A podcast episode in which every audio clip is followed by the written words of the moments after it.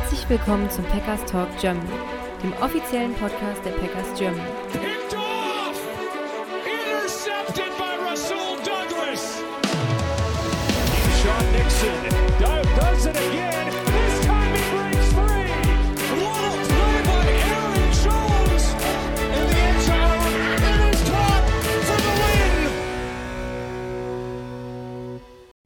Hallo und herzlich willkommen zum Packers Talk Germany, Folge 251. Ich bin der Jo und mit mir dabei ist heute wieder der Sebastian. Einen schönen Abend zusammen. Ja, die Jubiläumsfolge haben wir hinter uns gebracht und äh, wir starten damit auch gleich, denn wir hatten in der letzten Folge ja zu einem kleinen Gewinnspiel aufgerufen und äh, wir machen das hier direkt am Anfang. Wir lösen das Gewinnspiel auf und äh, Sebastian, erzähl mal kurz, wie wir das machen. Also, ich habe heute Mittag bis Abend eine Liste erstellt, äh, die Jo nicht kennt, eine Excel-Liste und habe dort alle Namen, die sich bei Twitter, auf Facebook, auf Instagram und auf dem Discord gemeldet haben, exklusive vom Autorenteam, die habe ich äh, rausgenommen, die haben mich auch ein paar Kommentare abgegeben.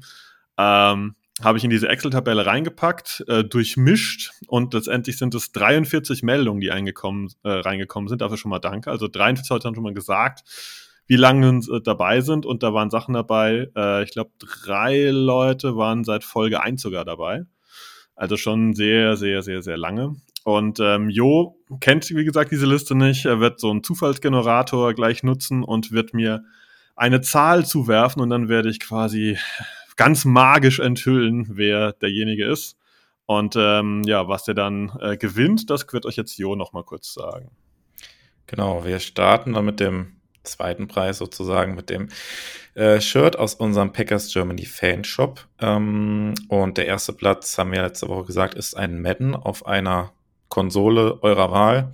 Wenn ihr jetzt gezogen werden solltet und das Madden ist dann so gar nicht äh, euers, ähm, dann hätten wir auch noch als Alternative einen Gutschein für NFL-Merch äh, im Gepäck, aber das kann der Gewinner dann mit uns klären. Äh, auf jeden Fall, wenn ihr jetzt gezogen werdet, äh, schreibt uns auf jeden Fall auf irgendeinem Weg kurz an, damit wir das alle, alles weitere dann in die Wege leiten können. Also kontaktiert uns, falls ihr gleich euren Namen hört. Und ich würde sagen, ich ziehe jetzt einfach mal die erste Nummer. Die erste Nummer ist die Nummer drei. Bei der Nummer drei, oh, Klassiker, kommen wir zu Kickbox Bussi auf Instagram.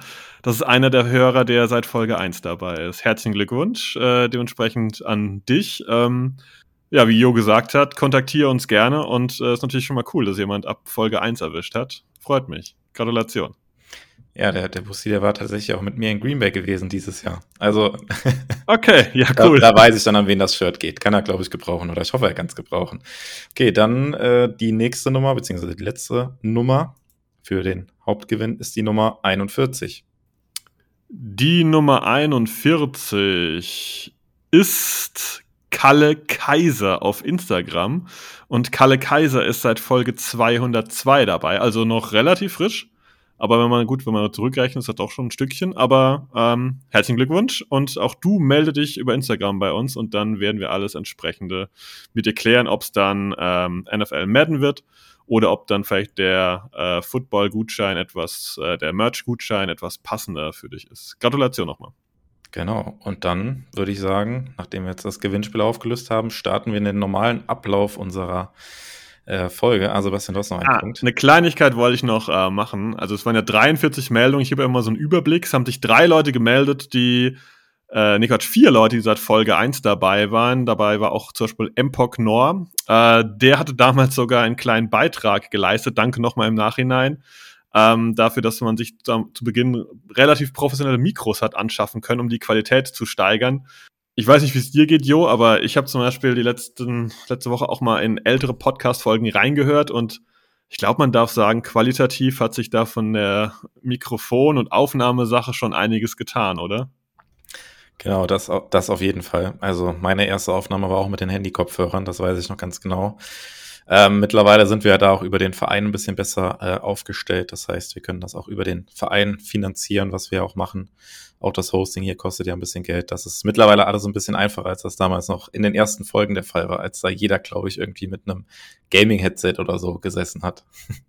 Ja, ja, ich glaube, da hat sich wirklich einiges getan, ja. Ansonsten noch mal, wie gesagt, danke für euer Feedback, danke für eure Meldungen. Wir haben da alles Mögliche bekommen. Äh, Folge 24, Folge 119. Auch Leute, die gesagt haben, sie sind erst seit dieser Saison dabei. Also breite Rückmeldung.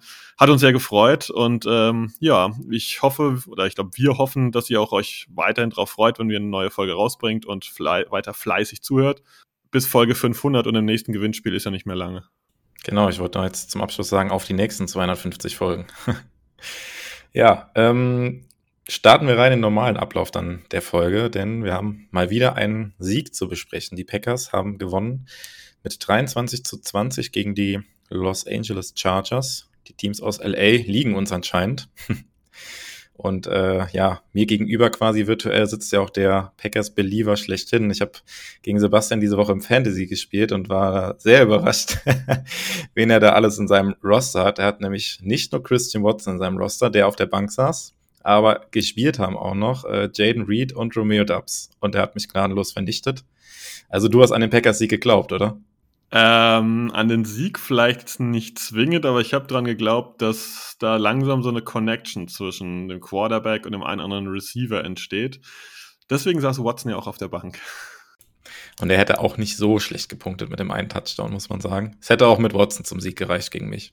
Ja, ja, das ist richtig, das ist richtig, genau, ja. Aber ähm, ich wollte es dir vielleicht dann gönnen, dass du noch eine kleine Chance hast. Nein, also ich habe einfach so das Gefühl gehabt, dass das jetzt mittlerweile so ein bisschen äh, eine Einheit äh, ist, aber ich glaube, da gehen wir später eh noch mal ein bisschen größer drauf ein, bevor das Take hier zu groß wird. Genau. Ähm, starten wir erstmal noch rein in die News quasi, was es für äh, Roster-Bewegungen gab. Äh, Sebastian, was ist da passiert seit der letzten Aufnahme? Es gab ein paar, aber doch eher unbekanntere Namen, ne?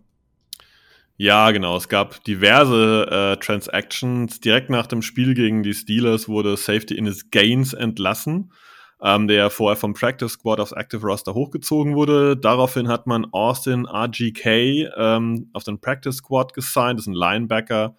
Ähm, und dann am 15.11. hat man äh, Cornerback Kai, äh, Kai Bu Kelly ähm, von den Seattle Seahawks geholt. Das ist ein ehemaliger Corner von Stanford. Ähm, wenn ihr Highlights guckt, werdet ihr total begeistert sein. Kleiner Tipp, guckt euch auch die Lowlights an, denn der Typ kann Highlights und Lowlights. Er kann das dazwischen nicht. Das ist sein Problemchen, aber ist jemand mit Potenzial, finde ich gut, dass man ihn geclaimed hat, auch wenn er von diesem sehr unangenehmen College kommt. Ähm, genau. Und dann am 18.11., also vor dem Spiel, am Sonntag haben die Packers Benny Zapp den dritten vom Practice Squad auf den Active Roster elevated. Ja, ähm, genau, also im Prinzip ein paar Movements im Backfield, die waren aber halt auch passend ja, zu den Inactives, die die Packers ja zum Spiel gegen die Chargers dann getroffen haben. Genau, es war Jay Alexander war wieder inactive gewesen. Das konnte man dann mit der dem Aktivieren von äh, Benny Sepp quasi schon erahnen am Tag davor. Jay Alexander wieder ausfallen wird, wobei er ja ähm, vor dem Spiel gegen die Chargers dann im Training zumindest wieder ähm, dabei war. Ähm, wer auch gefehlt hat, war Rudy Ford und die Packers waren ja dann ja im Defensive Backfield doch deutlich ausgedünnt, also ohne die beiden Starter auf Safety, ohne Savage, der jetzt schon länger raus ist, ohne Rudy Ford. Ähm, und ja, ohne Rasul Douglas kann man natürlich auch noch mitzählen, so halb, ohne Eric Stokes, ohne Jay Alexander. Also Prinzip äh, zu Beginn der Saison quasi oder auf Beginn der Saison gesprochen, äh, fünf Starter, die da gefehlt haben im Defensive Backfield äh, gegen eine nicht gerade schwache Offense. Aber da kommen wir sicher später noch drauf zu sprechen, dass das äh, durchaus gar nicht so schlecht war, was wir da gesehen haben. Ähm, ja, ansonsten werden natürlich jetzt im Spiel ein paar Verletzungen, Sebastian, sprechen wir da doch direkt am Anfang drüber. Ähm, ja, Aaron Jones ist natürlich äh, mit die schlimmste Verletzung wahrscheinlich oder die, die am meisten schmerzt jetzt erstmal. Ähm, ja, während dem Spiel sah das schon sehr nach Kreuzband aus. Da gab es jetzt aber ein bisschen Entwarnung und vermutlich, wenn ihr den Podcast hört, werdet ihr schon mehr Informationen haben. Äh, wir haben jetzt äh, Montagabend äh, 8 Uhr und äh, wir wissen jetzt noch nicht mehr, als dass es nicht das Kreuzband riss. Äh, dass es nicht das Kreuzband ist, was gerissen ist. So. Ja, genau, es war ja schon, ich sag mal, teildramatisch, wie er da äh, rausgegangen ist, dann natürlich auf das Fahrzeug gesetzt wurde und dann das Handtuch über dem Kopf hatte und Richtung Fans gewunken hat. Da hat man schon das Schlimmste befürchtet. Aber es hat sich an dem gleichen Tag dann noch gezeigt, dass es wohl eine Verletzung ist, die nicht, äh, wie hat es äh, Matt LaFleur gesagt, nicht long-term ist. Also ja, genau Es scheint irgendwas Kürzeres zu sein. Was genaueres gibt es jetzt Stand Montagabend noch nicht. Ähm, Im gleichen Zuge ist auch der zweite Running Back, nenne ich ihn jetzt mal, wenn man AJ Dillon mal rauslässt, weil der eine andere, ja, mit dem Körper eine andere Rolle spielt, ist Emmanuel Wilson dann für Jones quasi reinrotiert, ähm, hat dann aber auch noch ein paar Snaps gleich im gleichen äh, im gleichen Drive dann eine Verletzung an der Schulter gehabt und ist dann auch raus gewesen. Und daraufhin gibt's die nächste Packer Strength Action, jetzt relativ frisch, haben die Packers James Robinson auf den äh, Practice Squad gesigned, den Running Back, den sie am 6. November erst entlassen hatten. Also die Packers sind ähm, aufgrund des kurzen Zeitfensters bis Donnerstags wohl dran interessiert, nicht nur mit äh, AJ Dillon und eventuell Kollege Merriweather, dem Practice Squad Signing von letzter, letzter Woche, vorletzter Woche, letzter Woche, ähm, äh, in das Spiel gegen die Lions zu gehen. Also ich würde mal behaupten, wenn Wilson und Jones nicht ready sind, wovon ich ausgehe für Donnerstag, dass wir James Robinson als äh, Packer Running Back sehen. Ja, ich glaube bei Jones, ähm, wie gesagt, wir wissen es noch nicht genau, aber ich glaube, da kann man von ausgehen, dass er jetzt in der kurzen Woche bis Donnerstag nicht mehr fit werden wird. Bei äh, Wilson kann man vielleicht ein bisschen Resthoffnung haben, weil es in Anführungszeichen jetzt äh, nur die Schulter war, die er sich wohl ausgekugelt hat. Wenn da keine Bänder oder Sehnen weiter verletzt wurden, könnte er möglicherweise dann ähm, ja gegen die Lions auch schon wieder spielen am Donnerstag. Aber man hat natürlich jetzt da auch eine, eine Baustelle auf Running Back, weil aktuell hat man dann nur AJ Dillon im, im Roster. Und ähm, ja, weiß nicht, jetzt äh, James Robinson, den man eigentlich wieder entlassen hat, jetzt wieder auf den Practice Squad zurückgeholt. Ähm, ja, könnte gut sein, dass wir ihn dann sehen. Ähm, ja, schwierig auf jeden Fall. Ähm, man kann natürlich auch darüber, oder vielleicht wird auch noch was passieren, dass man vielleicht auch Patrick Taylor nochmal zurückholt weil es ja da irgendwie so schien, dass das Tischtuch irgendwie so ein bisschen zerrissen war, weil er ja nicht mehr für äh, den Practice Squad bei den Packers unterschreiben wollte, nachdem er da immer hin und her geschoben wurde, ist aktuell bei den äh, Patriots auf dem Practice Squad. Und äh, Spieler auf dem Practice Squad von anderen Teams können natürlich sofort in den 53er Kader gesigned werden. Ähm, das würde theoretisch gehen. Ähm, in dem Zuge habe ich jetzt sogar gelesen, das war mir so auch nicht bewusst, dass Spieler, die ähm, in den Kader gesigned werden, ähm, aber drei Wochen mindestens dann auch bezahlt werden müssen. Also dass man ihn jetzt quasi, also Patrick Taylor jetzt in dem Fall, ähm, einfach signed vom Practice Squad und dann nach dem Spiel direkt wieder entlässt, kann man zwar machen, man würde ihn aber trotzdem drei Wochen bezahlen. Er würde natürlich das Playbook und so weiter alles kennen, das hätte natürlich den Vorteil. Ähm, ja, bei James Robinson, keine Ahnung, kann ich jetzt so nicht beurteilen, inwiefern dein Spieler, der auf dem Practice Squad ist, da in die Gameplans und so weiter mit eingebunden ist. Aber ja, ist auf jeden Fall keine idealen Voraussetzungen in der kurzen Woche, was die Thema, was das Thema Running Back angeht. Ja, wird, äh, wird ein spannender Punkt werden für das Spiel gegen die Lions am Donnerstag. Ähm, Patrick Taylor glaube ich irgendwie nicht dran, weil, wie du gesagt hast, es klang so ein bisschen, dass er das auch nicht will. Also ich meine, selbst wenn die Packers ihm was anbieten würden, ähm, er muss es ja nicht unterzeichnen, auch wenn da klar vielleicht mehr Geld oder mehr, mehr Lohn oder auch vielleicht Ruhm äh, auf dem Zettel stünde. Irgendwie klang das nicht so gut zum Ende. Ähm, ja, James Robinson, letztendlich, da er NFL-Erfahrung hat, sag ich mal, ist vielleicht auch ein Plug-and-Play-Guy, wo du sagst, mit ge gewissen Spielzügen, die kann der auf einem gewissen Level zumindest mal leisten. Uh, wird auf jeden Fall, glaube ich, mega spannend, wen die Packers da rausschicken, weil selbst wenn es nicht Robinson wird und Wilson fit ist, sehen wir halt einfach nur einen Wilson und Dylan. Was anderes gibt es da nicht. Ja, also Erinnerst du dich noch an die äh, Spiele, wo teilweise mal Randall Cobb Running Back gespielt hat bei den Packers? Das ist, glaube ich, so drei, vier Jahre her. Ja. Sowas ja. habe ich dann gestern auch direkt gedacht. Ja, wir haben äh, kurz mal hier drüber gescherzt, gerade auf dem Discord, ob die Packers ähm, dann überlegen, ob sie Keyshawn Nixon vielleicht aus dem Slot rausziehen und ihn als Running Back manchmal bringen und ob dann zum Beispiel Robert Rochelle irgendwie, irgendwie reinrotiert auf Corner oder was sie machen könnten, wenn da jetzt irgendwie Dylan vielleicht auch noch angeschlagen wäre. Ja, ja ich glaube, die Idee ist ganz, ganz nett. Äh, ja, Nixon hat sicherlich guten Speed und sowas, aber ich glaube, da kommen auch noch ein paar andere Skills mit rein, die du jetzt als Defensive Back nicht so unbedingt hast. Ähm, ja, wenn du dann auf einmal Offense spielen solltest. Also so simple Sachen wie Pass Protection oder sowas, das übt halt so ein, ja, Keyshawn Dixon in seinem Trainingsalltag überhaupt nicht. Und das machst du natürlich jetzt auch nicht in zwei, drei Tagen Training mal eben, dass du ihm so ein bisschen Pass Protection dabei bringst, weil Äh, klar, du kannst natürlich sagen, wir setzen ihn nur als Runner ein oder sowas, aber ähm, ja, dann bist du natürlich ausrechenbar und so weiter. Also ja, der Gedanke ist ganz nett, aber ich glaube, das ist keine wirkliche Option. Ja, teile ich. Hast alles dazu gesagt. Ich glaube, das war es aber auch so an News äh, für diese Woche. Ähm, ja, Zeit auf den Victory zu schauen. Äh, ja. Wie war denn so dein Eindruck von dem Spiel Packers Chargers? Warst du danach zufrieden? Warst du zufrieden und glücklich? Warst du zufrieden und frustriert aufgrund der Verletzung? Ähm, beschreib doch mal deine Gefühlslage. Ja, die, Ver die Verletzung, äh, gerade Aaron Jones, das hat irgendwie das schon so ein bisschen runtergezogen, muss ich sagen. Ähm, es hat sich jetzt wieder ein bisschen relativiert dann im Nachhinein, aber ich dachte tatsächlich wirklich, okay, Kreuzbandriss und äh, unter Tränen das Lambo Field verlassen. Äh, wir haben ja hier auch schon mal drüber gesprochen. Äh, Jones verdient nächstes Jahr nicht gerade wenig, hat jetzt schon mal einen Paycut hingenommen, aber es kann natürlich sein, dass das potenziell vielleicht auch die letzten Snaps von Aaron Jones äh, im Trikot der Packers waren. Das habe ich dann halt in dem Moment halt auch gedacht und äh, ja, äh, so traurig die Verletzung war, hatte mich dann irgendwie gefreut, okay, dann sehen wir jetzt endlich mal mehr von Wilson. Und dann waren es irgendwie ein paar Snaps nur. Aber die paar Snaps sah ganz gut aus. Ähm, ja, aber ansonsten insgesamt, ich fand das Spiel war gar nicht so viel anders als jetzt die Spiele gegen die Rams oder gegen die Steelers zuletzt. Das war sehr, sehr ähnlich. Ähm, die Offense hat noch ein bisschen besser ausgesehen insgesamt.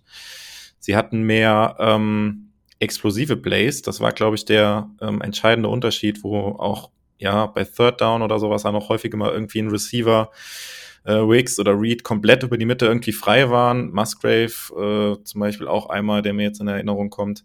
Ähm, das war vielleicht so ein bisschen der Unterschied zu den anderen Spielen, aber so im Großen und Ganzen war das so, ja, vom Spielverlauf her, wie es gelaufen ist und äh, ja, insgesamt ähnlich wie die letzten Spiele im Vergleich zu den Steelers jetzt halt nur, dass die äh, ja, Chargers diesmal die Fehler gemacht haben und nicht die Packers die Fehler gemacht haben, wie sie das gegen die Steelers der, äh, wie es gegen die Steelers der Fall war und die Packers damit am Ende knapp, ähm, nicht ganz unverdient, aber auch nicht ganz unglücklich gewonnen haben.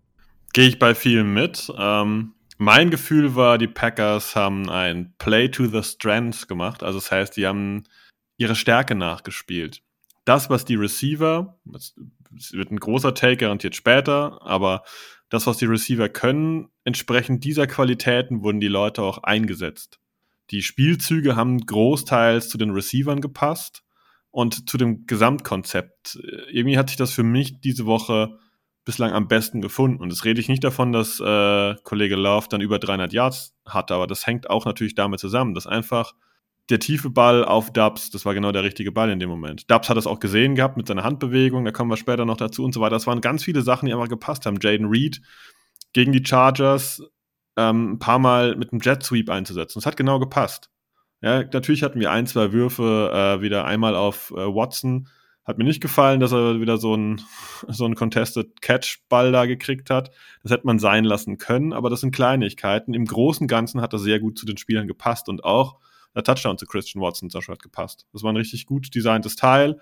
Und das ist genau das, was er kann. Er hat einfach die Leute abgehängt, um in diesen Spot zu kommen. Und äh, das hat mich sehr, sehr zufriedengestellt, dass das so ein bisschen, hm, ich sag mal, eine Harmonie hatte zwischen dem, was der Quarterback kann, was die Receiver können und das Playbook, was es hergibt. Und dass die passenden Spieler auf den passenden Positionen waren und in den Bereichen waren, wo sie eine überdurchschnittliche Chance haben, diesen Ball auch zu bekommen. Und vorher war das ja so eine Mischung, die eigentlich andersrum war. Man hat irgendwo irgendwen hingepackt in der Hoffnung, dass er mit seiner, in dieser Situation 30% Wahrscheinlichkeit diesen Ball dann doch reinzieht. Und das fand ich jetzt zwar gut. Also es wird quasi den Stärken der Spieler nachgespielt. Und das, ja, war begeistert fast schon danach. Ja, die Offense, die Offense wirkte sehr, sehr rund einfach und äh, ja, diese explosiven Plays, die es dann hin und wieder auch gab, die machen natürlich dann das, das Leben auch einfacher, aber äh, man muss auch sagen, dass die Offense rund wirkte, also für mich jetzt äh, gesprochen, und das ohne wirkliches Laufspiel mal wieder. Ne? Also das war jetzt, äh, ja klar, mit der Verletzung von Jones und Wilson war das dann sowieso ein bisschen limitiert, nur noch mit Dylan. Aber es war ja auch davor, als äh, Jones äh, noch da war.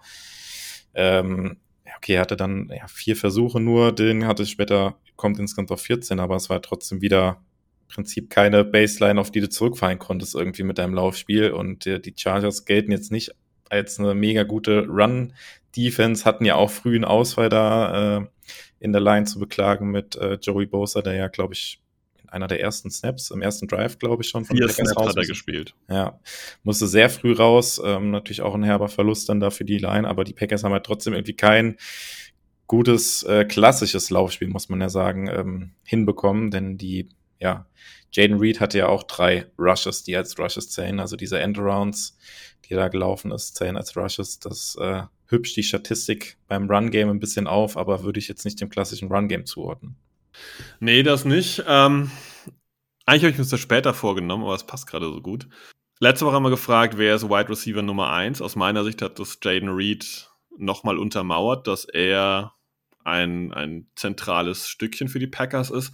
Aber was sagst du eigentlich dazu, wenn ich sage, eigentlich haben die Packers Watson als Nummer 1 eingeplant und Dubs, Wicks, Reed als 2, 3, 4. Und was sagst du dazu, wenn ich jetzt einen Take aufmache, dass vielleicht ein NFL-Team noch so eine gute Combo auf 2, 3, 4 hat wie die Packers? Oder bin ich da schon drüber? Dass die andere hätten gerne die Combo Dubs, Wicks, Reed als 2, 3, 4 in ihrem Team. Weil das, ich fand, die Chargers waren damit überfordert. Und zwar, dass wir drei derart gute Receiver haben, abseits von Watson, dass die derart vielfältig sind. Ich meine, Dubs hat seine klassischen Qualitäten, Reed hat völlig andere Quali Qualitäten. Wicks findet immer wieder diese Löcher und wir haben noch Tidans. Jetzt Tucker Craft hat ja auch einen schönen Catch gehabt, der dann Ende nicht zum Touchdown gezählt hat, aber das war schon eine sehr unangenehme Gruppe für die Chargers, weil diesen, dieses klassische Ding wie früher hier, du spielst gegen Houston Texans und der Ball fliegt auf jeden Fall Richtung äh, DeAndre Hopkins. Äh, das gibt's hier gar nicht. Du musst auf alle aufpassen und alle haben dieses Jahr schon gezeigt, dass sie Big Plays machen können. Also Kraft jetzt mal ausgenommen, aber alle anderen hatten schon das eine oder andere Big Play oder waren offen. Unangenehm, oder? Ja, und äh, alle haben irgendwie, ja, du hast es eben auch so gesagt, sie wurden nach ihren Stärken quasi eingesetzt. Sie haben ja auch alle unterschiedliche Stärken und das macht es auch, glaube ich, so schwierig. Und ich würde diesen Take da von dir tatsächlich unter, unterstreichen. Watson ist jetzt nicht der klassische Nummer 1 Receiver, wie ihn andere Teams haben, aber dahinter mit der 2, 3 und 4, da sind wir schon äh, sehr breit aufgestellt bei den, bei den Packers und äh, ja, jetzt gerade über die letzten drei Spiele hat man natürlich auch den Eindruck, dass sie einen immer besseren ähm, ja, Rhythmus finden, auch mit, mit Jordan Love zusammen. Ähm, ja, und auch ja, mit Lafleur da einen Schritt in die richtige Richtung jetzt gemacht hat, die letzten drei Spiele und im Prinzip das, was du gesagt hast, die, die Spieler besser entsprechend den Fähigkeiten einsetzt. Also würde ich auf jeden Fall so mitgehen, was du gesagt hast. Wenn wir einfach dabei sind, lass uns einfach mit den Wide Receivers heute anfangen, oder? Wir sind da schon mittendrin. Ähm, ja, also das, das, hat mich so ein bisschen einfach begeistert, weil ich, ich habe jetzt nicht ratlose Chargers gesehen, aber ich kann das Problem der Chargers verstehen. Einerseits kriegt dann Jaden Reed einen Ball, der überzeugt über Geschwindigkeit, äh, hat, klar, das vielleicht über die Saison vielleicht auch mal einen Drop gehabt, aber letztendlich macht er da einen guten Job. Ich finde, Romeo Dubs ist fast so wie so ein Sicherheitsnetz. Wenn ein First Down gebraucht wird, was so sechs, sieben, acht Yards entfernt ist, dann geht der Ball tendenziell schon so ein bisschen in seine Richtung, der das Ding dann da einfach über die imaginäre Linie zieht. Ähm, auf den musste aber mittlerweile aufgrund von Cleverness auch aufpassen. Ich meine, sein Touchdown, den er gefangen hat, das tiefe Ding, ähm, da hat er wunderbar gesehen, dass er einfach offen ist. Eine Handbewegung, zack, das Ding kam von Love, Touchdown. Das ist auch eine Art von Cleverness, dass er das merkt sofort, sofort das Zeichen gibt. Wix ist für mich sowieso ein Phänomen, der findet, der findet diese berühmten Softspots in der Defense, platziert sich da rein und kriegt die Bälle einfach quasi fast schon uncontested teilweise zugeworfen. Ähm, ich bin richtig, richtig begeistert über die Dreier-Kombi. Was sagst du zu Malik Heath? Diese Woche auch wurde der gut eingesetzt. Der, der, ähm, äh, ich wollte schon sagen, Endaround, der, der Jet Sweep von Jaden Reed perfekt, dass du ihn auf der Seite hast, als ich weiß jetzt nicht, ob er die größten Maße hat von den Receivern, aber auf jeden Fall als Big Body Receiver, der da richtig sauber geblockt hat. Das war, war perfekt geschemt und mich freut es auch für Malik Heath, weil wir haben die letzten Wochen ein bisschen auf ihm nicht rumgehackt, aber halt gefragt, was macht er eigentlich da manchmal auf dem Feld in so komischen Spielzügen, wo er eigentlich nicht den Ball bekommen sollte. Und ich fand, das war jetzt mal absolut positiv eingesetzt. Das ist das, was er Stand jetzt einfach mal auf jeden Fall gut bringen kann. Und das war gut analysiert. Er war im richtigen Setup drin. Und das, glaube ich, tut ihm natürlich auch gut, wenn er jetzt nicht ähm, ja, in so wilden Momenten einfach dann plötzlich die ganze Verantwortung übertragen bekommt, dann erstmal halt auch da sich eingrooven kann. Ähm, ja, fand ich gut die Woche. Ja, ich glaube, da haben wir jetzt dann noch, ähm, ja, du hast es gesagt, wir haben die letzten Wochen häufiger ihn auch kritisiert, beziehungsweise ähm, ja, vielleicht auch ein bisschen Matt LaFleur kritisiert, dass er dann irgendwie, ja, da häufig in Situationen aufs Spielfeld kam, wo man es nicht wirklich verstehen konnte, in kritischen Momenten auch. Aber ich glaube, man hat jetzt in dem Spiel gesehen, der Grund, äh, warum er zum Beispiel auch jetzt immer wieder den Vorzug bekommt vor Samari Touré, der wieder inactive war äh, diese Woche, sind einfach diese Qualitäten dann als Blocker. Äh, das hat man bei dem einen Touch schon schön gesehen und das ist, also wird vermutlich der Grund sein, warum er da aktuell den Vorzug hat, auch vor Samari Touré, weil Samari Touré ist wahrscheinlich zu ähnlich dann zu den anderen Receivern, die wir eben schon alle genannt haben. Und ähm, Heath bringt dann einfach noch ein bisschen mehr Qualität als Blocker mit, was man jetzt, wie gesagt, sehr gut gesehen hat. Wenn das so funktioniert wie in dem Spiel, dann ähm, kann er wegen mir auch gerne häufiger auf dem Feld stehen, aber es ist natürlich, er ist dann jetzt Receiver 5, mehr als die Blocking-Rolle wird er dann vermutlich nicht bekommen ähm, auch zukünftig nicht. Aber es ist ja auch, ist ja auch insofern ähm, okay.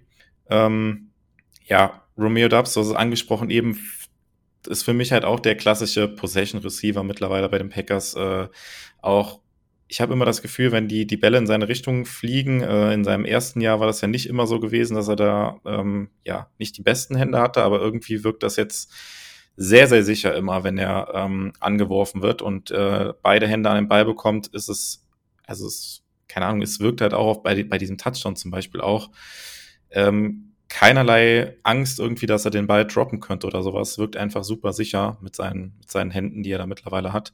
Und äh, ja, in kritischen Situationen dann auch der, der Go-To-Guy. Und für mich ist es auch der Receiver, bei dem ich jetzt äh, wenn man sowas irgendwie nochmal machen will, irgendwie in Richtung Endzone oder sowas, diese Contested Catches nicht auf Watson zu werfen, sondern die müssen eigentlich Richtung Romeo Dubs gehen. Das ist einfach der, für mich jetzt aktuell der Receiver mit den, mit den besten Händen von dem, von den, äh, ja, fünf genannten ist.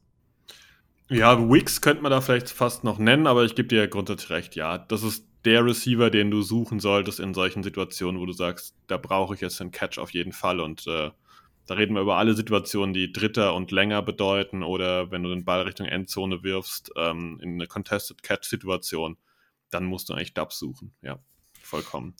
Ähm, Christian Watson, wie fandst du den? Ja, war im Prinzip auch wieder unauffällig insgesamt. Ähm, klar, der, der Touchdown steht natürlich. Das fand ich auch ganz interessant. Äh, Habe ich dann nachgehört, dieses Play, was zum Touchdown geführt hat.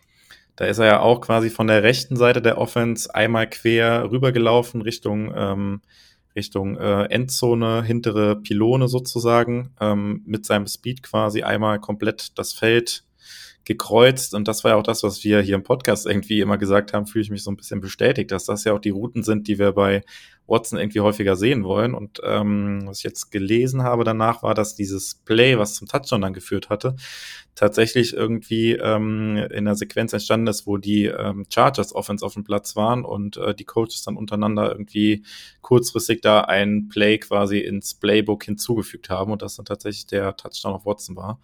Fand ich ganz interessant, dass man da irgendwas gesehen hat in der Chargers Defense und da direkt darauf reagiert hat und dann Watson entsprechend da einsetzen konnte, weil das war tatsächlich genau für ihn designt, das Play. Ja, das hat mich für ihn auch sehr gefreut, weil ähm, wir in den letzten Wochen ja auch, also wir nennen ja oft Namen, aber wir wollen eigentlich gar nicht auf diesen Namen rumhacken. Also Christian Watson hat letzte Woche viel Kritik abbekommen oder wurde in diesem Zuge der Kritik erwähnt, aber er wählt die Spielzüge ja nicht aus. Er läuft seine Routen, wie er es eben halt laufen soll. Selbst wo der Ball hinfliegt, entscheidet nicht er. Er muss halt mit der Situation umgehen. Und das war, wie du erwähnt hast, ein Spielzug, der einfach perfekt zu ihm gepasst hat. Da war ein richtiges Loch hinter der Chargers Defense entstanden und da hat er einfach seinen Gegenspieler abgehängt, ist da reingelaufen, hat das Ding ganz sicher gefangen. Und es kann für sein Selbstvertrauen nur gut sein. Und wenn wir diese zwei, drei, vier behalten und dazu noch einen Watson bekommen, der auch nur halbwegs die Form vom letzten Jahr hat, sehr, sehr unangenehm für ein gegnerisches Backfield. Sehr, sehr unangenehm. Wir haben Speed und zwar zweifach über Reed und über Watson. Wir haben irgend so ein so ein Geist, der irgendwo einfach auftaucht und dann plötzlich frei rumsteht äh, mit Wicks. Wie hast du gesagt, ähm, Possession Receiver, Dubs äh, und ich finde selbst Musgrave und jetzt Tucker Craft haben bewiesen, dass hier die im Passspiel eine veritable Option sind. Weil vielleicht gehen wir mal zu den Titans weiter. Ich noch ein, ein Take zu Watson noch, ja, weil äh, das wollte ich hier nochmal ansprechen. Wir hatten da eine sehr inter interessante Statistik auf dem Discord unter der Woche gehabt zu den Receivern. Ähm, ich weiß gar nicht mehr, von wem die Statistik war. Also von, von ich weiß gar nicht, ob es vom PFF war, aber da war quasi aufgelistet, äh, wie, die, wie die Receiver sich freilaufen in Bezug auf ihre Coverage, also Double Coverage oder Single Coverage. Und da war ähm, ein Name relativ weit unten in dieser in diesem Chart gewesen und äh, relativ weit unten hieß in dem Fall sehr viele Double Coverages und das war tatsächlich Christian Watson, der von den Receivern, die da gelistet waren, die meisten Snaps in Double Coverage gesehen hat. Das fand ich äh, sehr interessant und da hatten wir auch ein bisschen Diskussion auf dem Discord, ähm, wie das kommt oder das relativiert ja vielleicht auch so ein bisschen seine Leistung, was wir bisher gesehen haben, weil wir haben ihn ja auch nicht zuletzt hier im Podcast auch ein bisschen häufiger kritisiert. Ja, da habe ich mich äh, auch schon ein bisschen mit eingemischt in die Diskussion. Ist ein spannender Punkt, aber da ist die Frage, ab wann zählst du ein Double Coverage? Und alle Herrschaften, die unten da aufgetaucht waren, bis auf ein, zwei Namen, ich glaube, Adam Thielen war unten noch gleich dabei, waren eher Speed Receiver und auch Leute, die ähm, ja auf ihren Rostern jeweils Receiver Nummer 4 oder 5 waren. Ich glaube, da war Calvin Austin von äh, den Steelers dabei. Ich weiß gar nicht, wer waren dann noch dabei. Ähm, ich glaube, Rondell Moore von, von den äh, Cardinals. Also, das war jetzt nicht die Top-Klasse, die da unten stand, sondern ich habe das Gefühl, das war eher so, dass halt die, die Speed aufnehmen, dann quasi einen Cornerback an sich haben und halt den Safety nochmal dazu kriegen, um halt diese tiefe Route so ein bisschen abzudecken. Und das wird als Double Coverage gezählt. Und ich glaube, dass im normalen Spiel Watson jetzt nicht mehr Double Coverage gesehen hat. Ich kann mir vorstellen, dass er im Schnitt vielleicht zu Saisonbeginn mehr gesehen hat. Ähm, einfach weil natürlich die Teams geschaut haben, ah ja, letztes Jahr war ja bei Watson so das Problem für sie. Und die anderen Receiver, Reed und Wicks, kannte noch keiner. Jeder hat wahrscheinlich gedacht, naja, Rookie-Receiver, das könnte vielleicht potenziell auch ein bisschen dauern und Rookie-Quarterback und so weiter und so fort.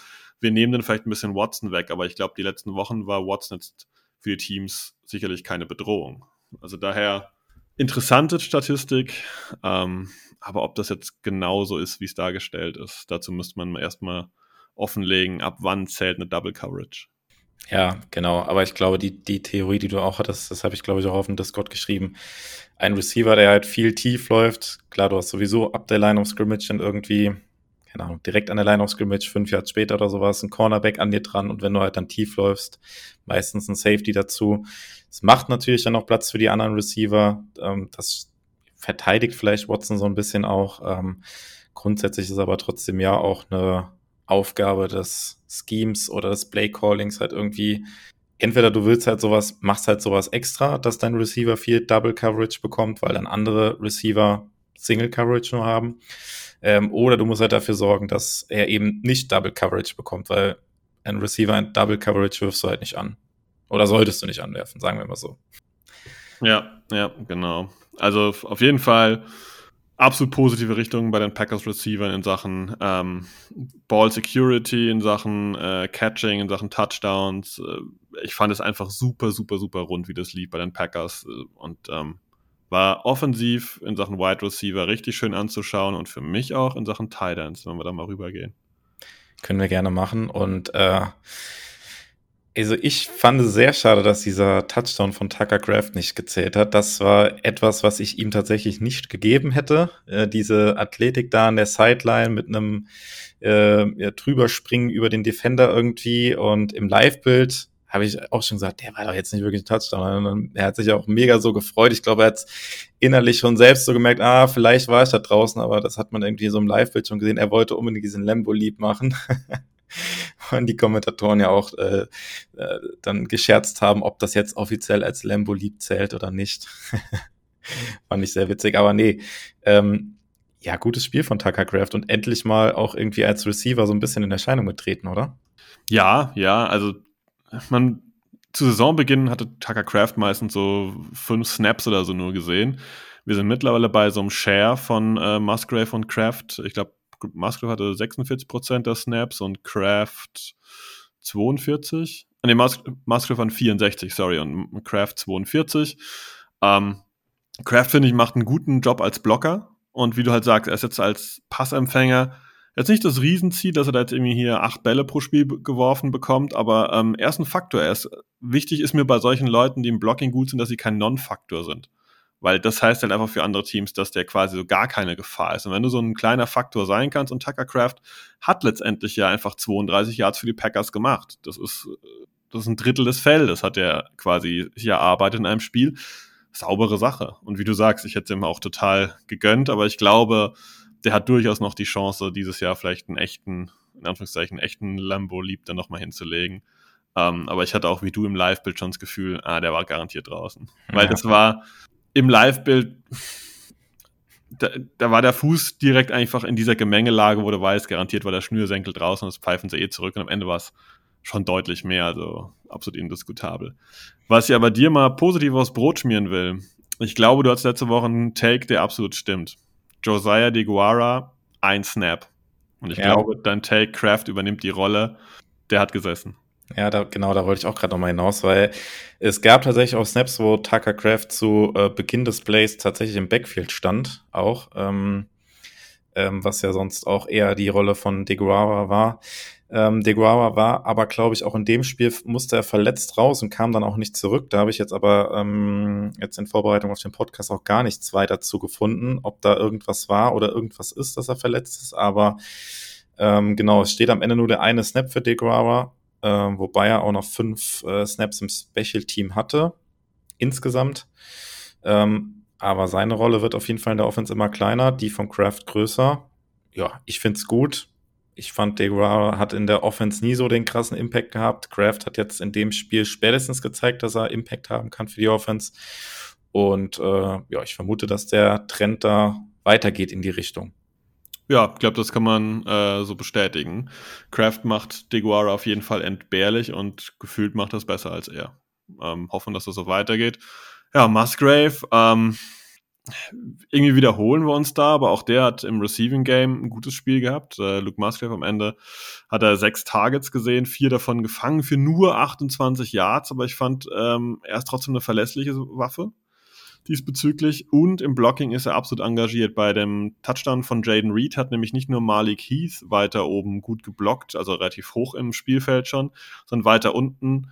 Er hat nicht den, den, äh, den, den, den großen, massiven Block gebracht, aber Musgrave hat da jemand, ich sag mal, sauber im Weg gestanden, dass der da halt überhaupt nicht ins Spiel kam. Und ähm, auch das, ich finde es ein bisschen bewundernswert fast schon, dass wir zwei Rookie-Titans haben, die sich so positiv gestalten, weil gerade Titans als Rookies sind einfach in der Regel ein heißes Eisen und selten auf dem Feld.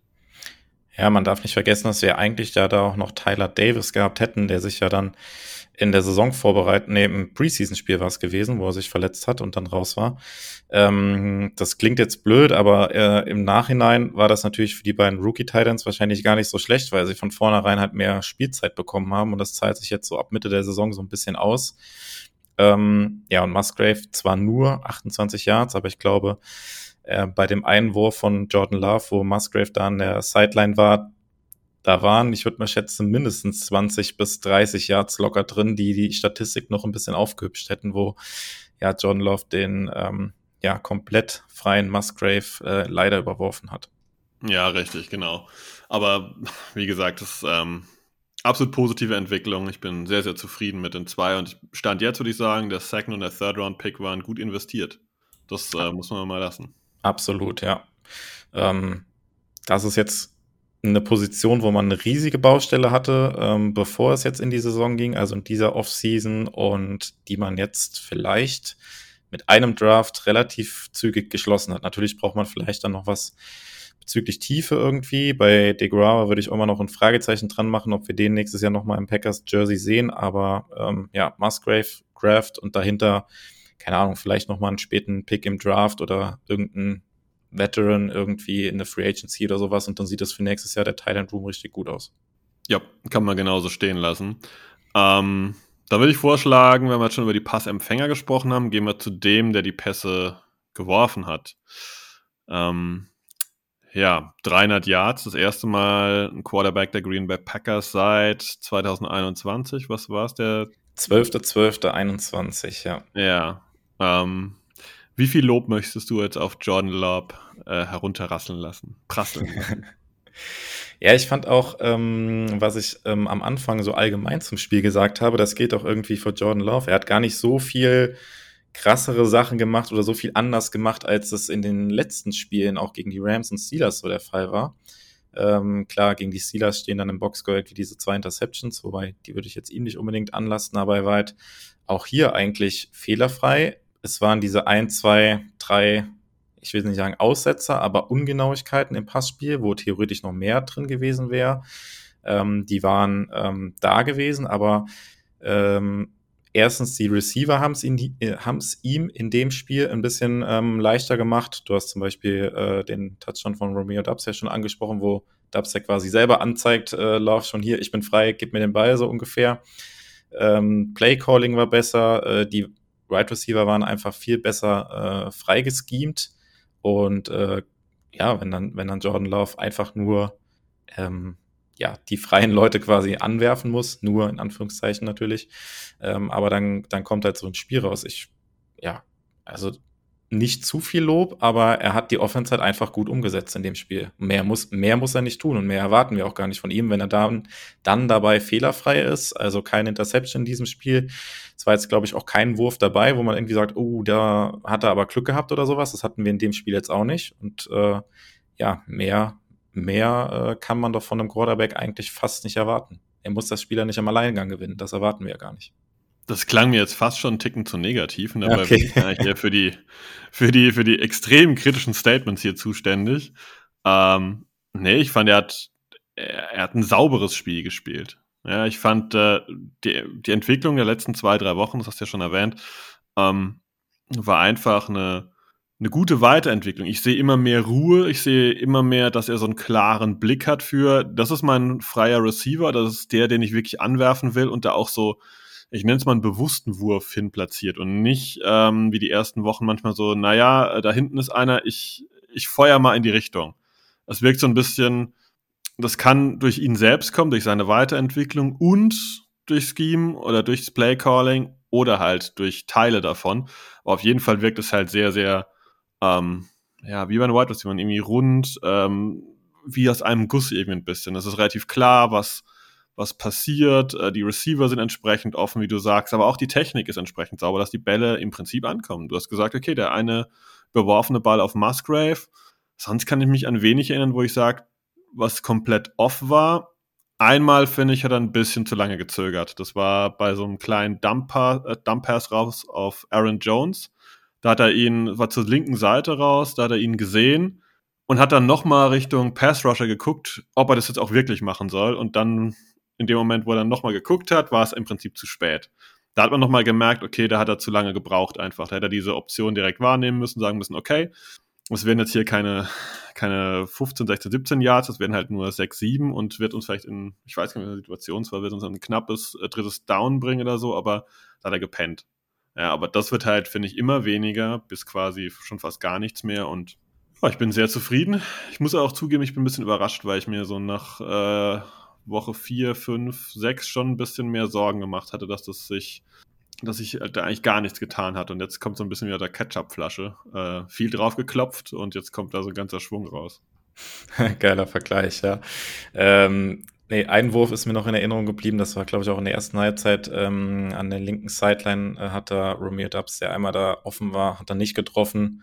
Äh, ziemlich tiefer Ball war das auch. Ähm, ja, man kann vielleicht auch argumentieren, dass er bei dem ähm, Touchdown auf Dubs, der war vielleicht auch ein Ticken unterworfen. Dubs musste sich so ein bisschen zurück umdrehen zum Ball. Es war jetzt in dem Moment nicht entscheidend, weil Dubs irgendwie zwei Yards Vorsprung hatte oder sowas. Das sind aber so Kleinigkeiten.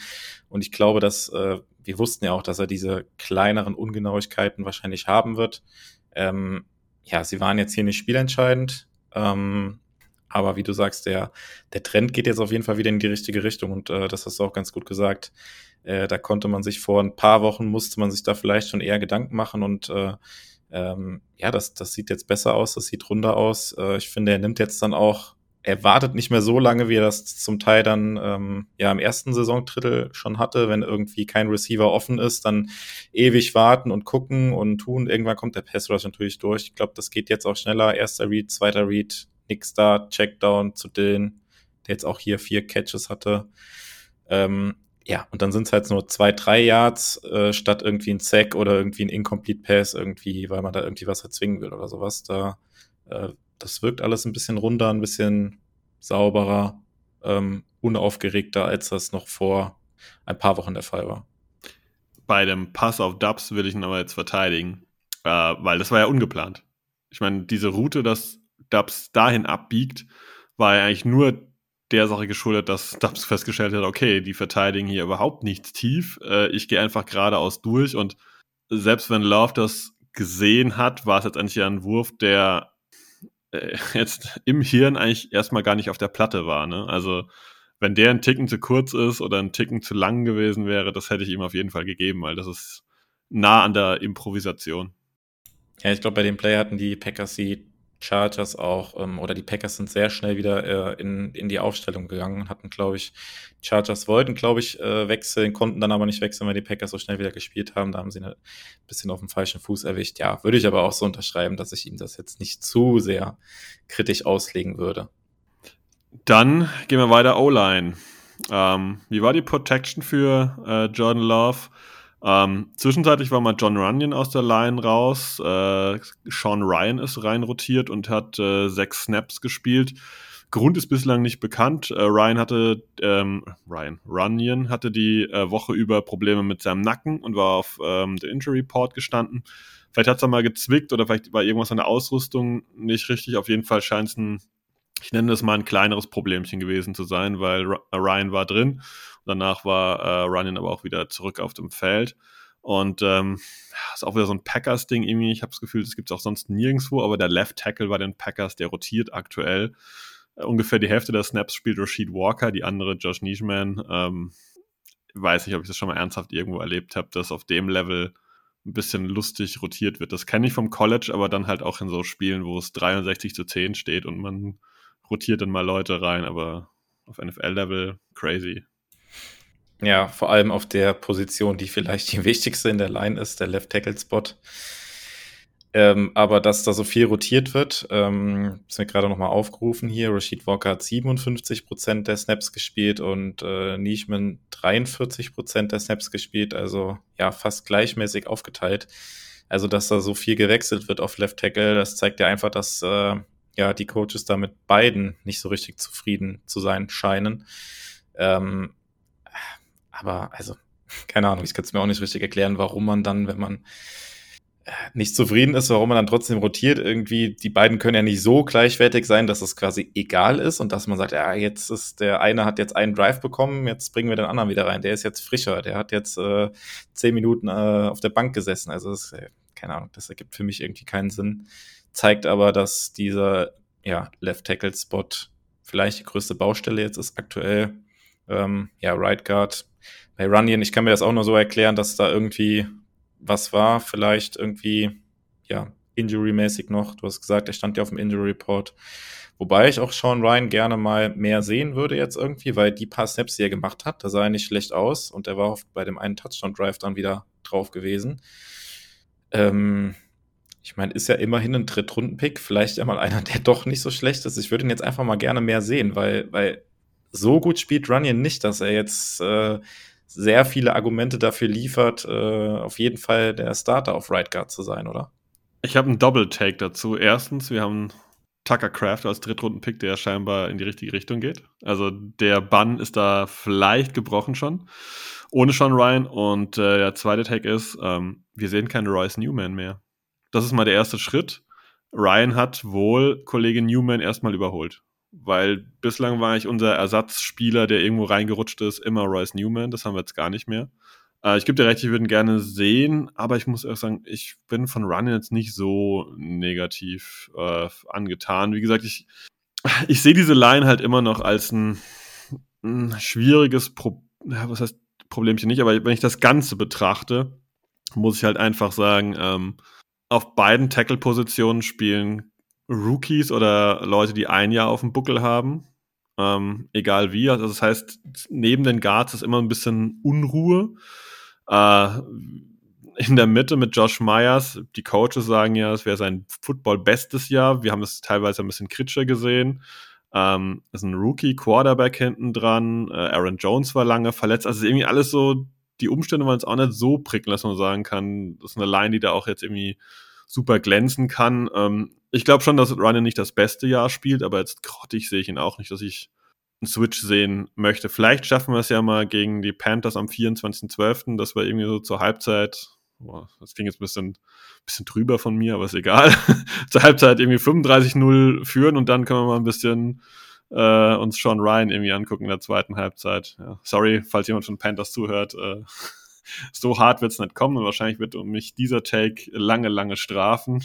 Aber ähm, ja, ich, ich weiß, was du meinst. Ich, ich bin mit der Line eigentlich ganz zufrieden gewesen. Ähm, aber wie du gesagt hast, diese, diese Tackle-Rotation, das gibt mir nichts und ich sehe da auch keinen Sinn drin. Und ich bin Freund von Stabilität bei sowas. Und äh, ja, es, es, es, zeigt mir eigentlich nur, dass die Packers da selbst nicht zufrieden sind und äh, das hatten wir vor ein paar Wochen schon. Ich hätte mir einfach gewünscht, dass wenn sie das früher schon gesehen haben, dass es irgendwie nicht passt, dass man daher hätte reagieren können. Trade, Free Agency, whatever. Jetzt haben wir so eine Situation, wo links niemand überzeugt und man halt einfach mal ja, Karussell fährt jede Woche. Naja, gut, wegen mir. Ja, ich glaube, also mit Bakhtiari wäre diese Line wahrscheinlich auch deutlich, deutlich besser. Das muss man einfach sagen. Also dieses eine Spielerline, was er gemacht hat, gut, das waren halt nur die Bears in Woche 1, aber das ist halt im Vergleich zu dem, was Walker und äh, Nischman spielen, äh, ja, wahrscheinlich ein Klassenunterschied.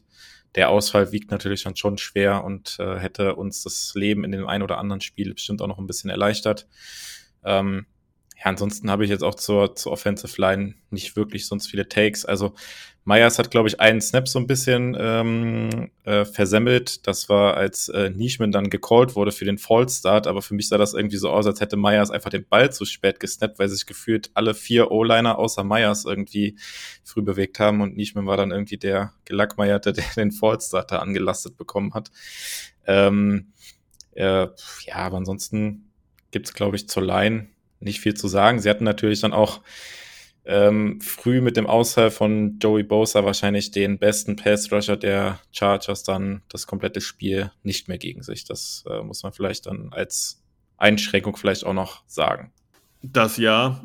Ich würde es einfach so mal mit der Line jetzt schließen. Ähm, es war ein unaufgeregter Tag für die Offensive Line, keine, keine wirklich großen Fehler und das ist immer ein positives Zeichen. Weil egal, wer auf der anderen Seite steht, das sind NFL-Profis, die versuchen da schon Druck zu machen und die Chargers haben eben trotzdem äh, Joseph Day, die haben Khalil Mack und so weiter und so fort und ähm, war jetzt kein großes Thema, dass da allzu viel Druck auf Lauf durchkam.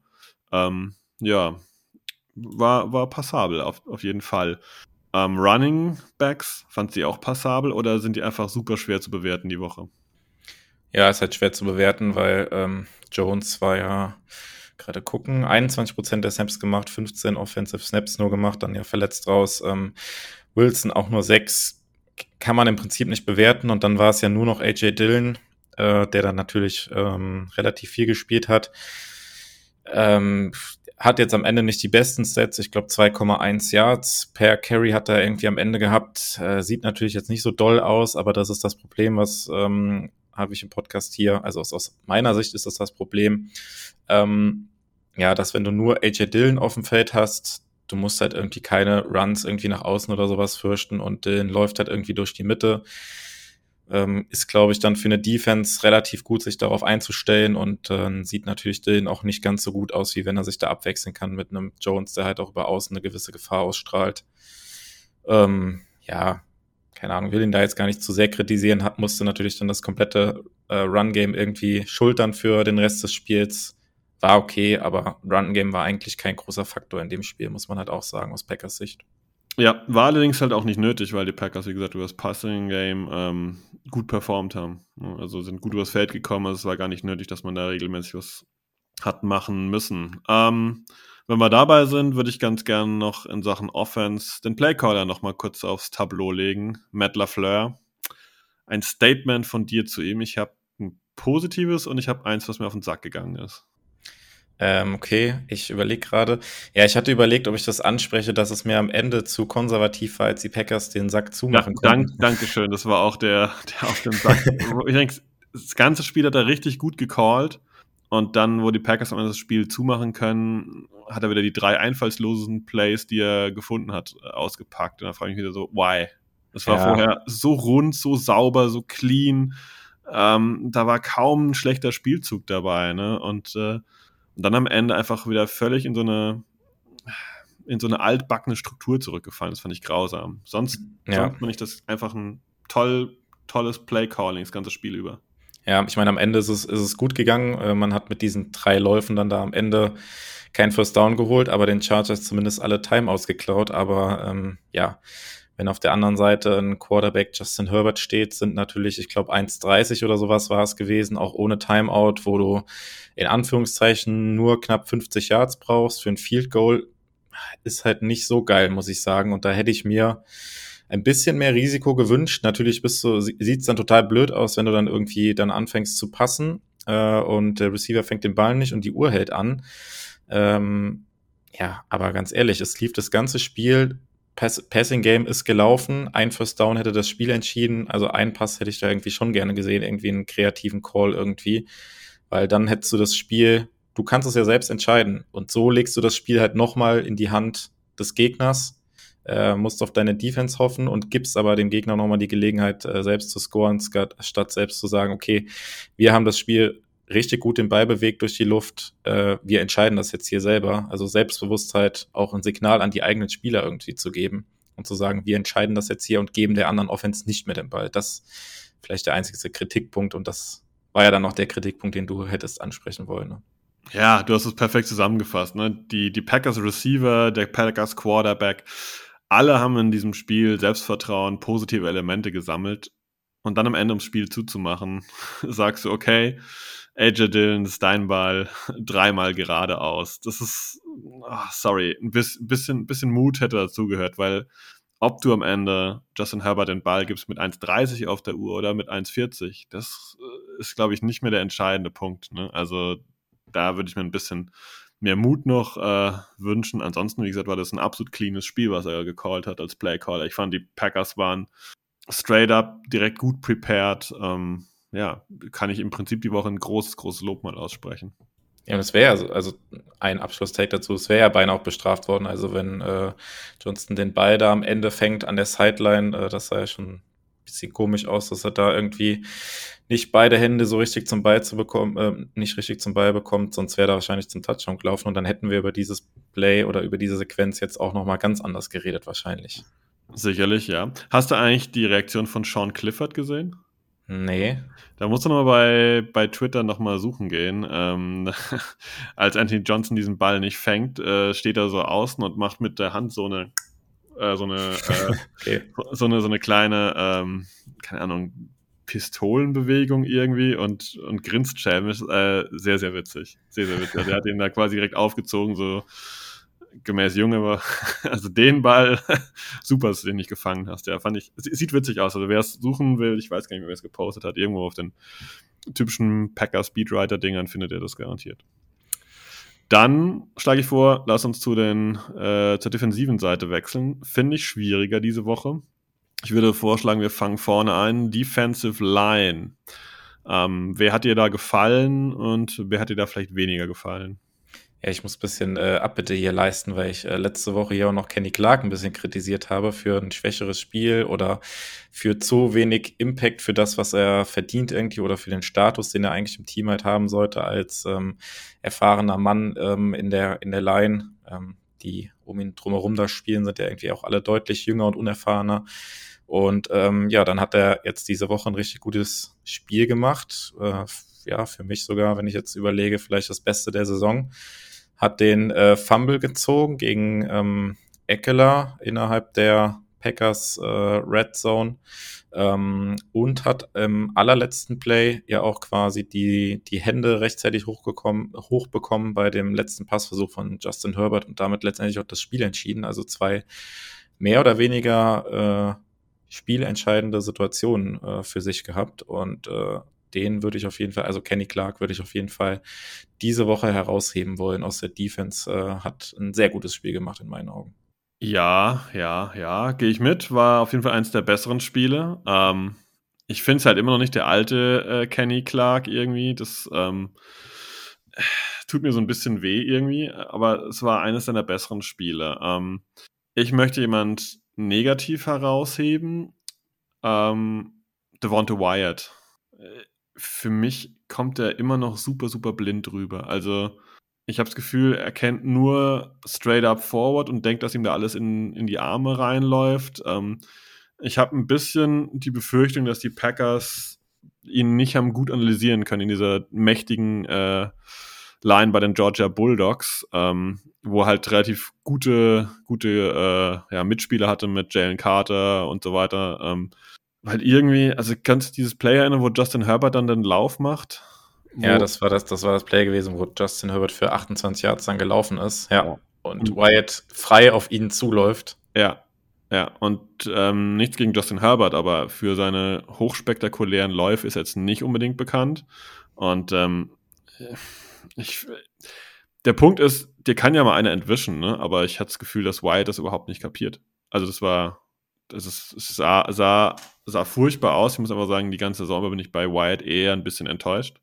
Wenn ich da jetzt überlege, Carl Brooks gefällt mir da als Rookie zum Beispiel wesentlich besser, ähm, weil irgendwie Wyatt ist absolut disruptive, also der kommt durch, aber wenn er durchkommt in diesem Open Field, ist er danach irgendwie gefühlt lost. Also da habe ich bei jedem anderen Packers, die Defense Lineman, äh, schon bessere Spielzüge gesehen. Wer mir gut gefallen hat, der am Ende aber keinen richtigen großen Impact hatte, aber oft irgendwie beteiligt war, war Preston Smith.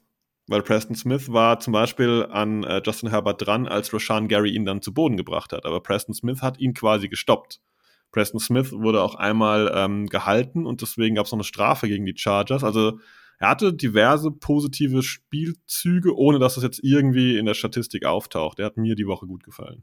Ja, ähm, genau, zu Wyatt hatte ich jetzt gerade auch noch den Gedanken, als er da frei auf Herbert zugelaufen ist, ähm, ja, hat mir irgendwie so ein bisschen die Awareness gefehlt, wie man so schön sagt, weil er kennt natürlich das Play Call der Defense und weiß, dass da hinter ihm keiner mehr zur Absicherung ist. Dann kann er nicht so blind quasi auf, auf Herbert irgendwie zulaufen, muss irgendwie mehr respektieren, dass er ihm vielleicht auch mit einem kleinen Schritt zur Seite entwischen kann.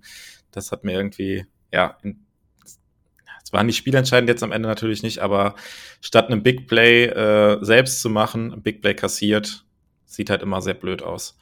Ähm, ja, ansonsten genau, Kyle Brooks hast du schon angesprochen, hat ja auch einen sehr schönen Zack gehabt. Ist mir auch positiv in Erinnerung geblieben.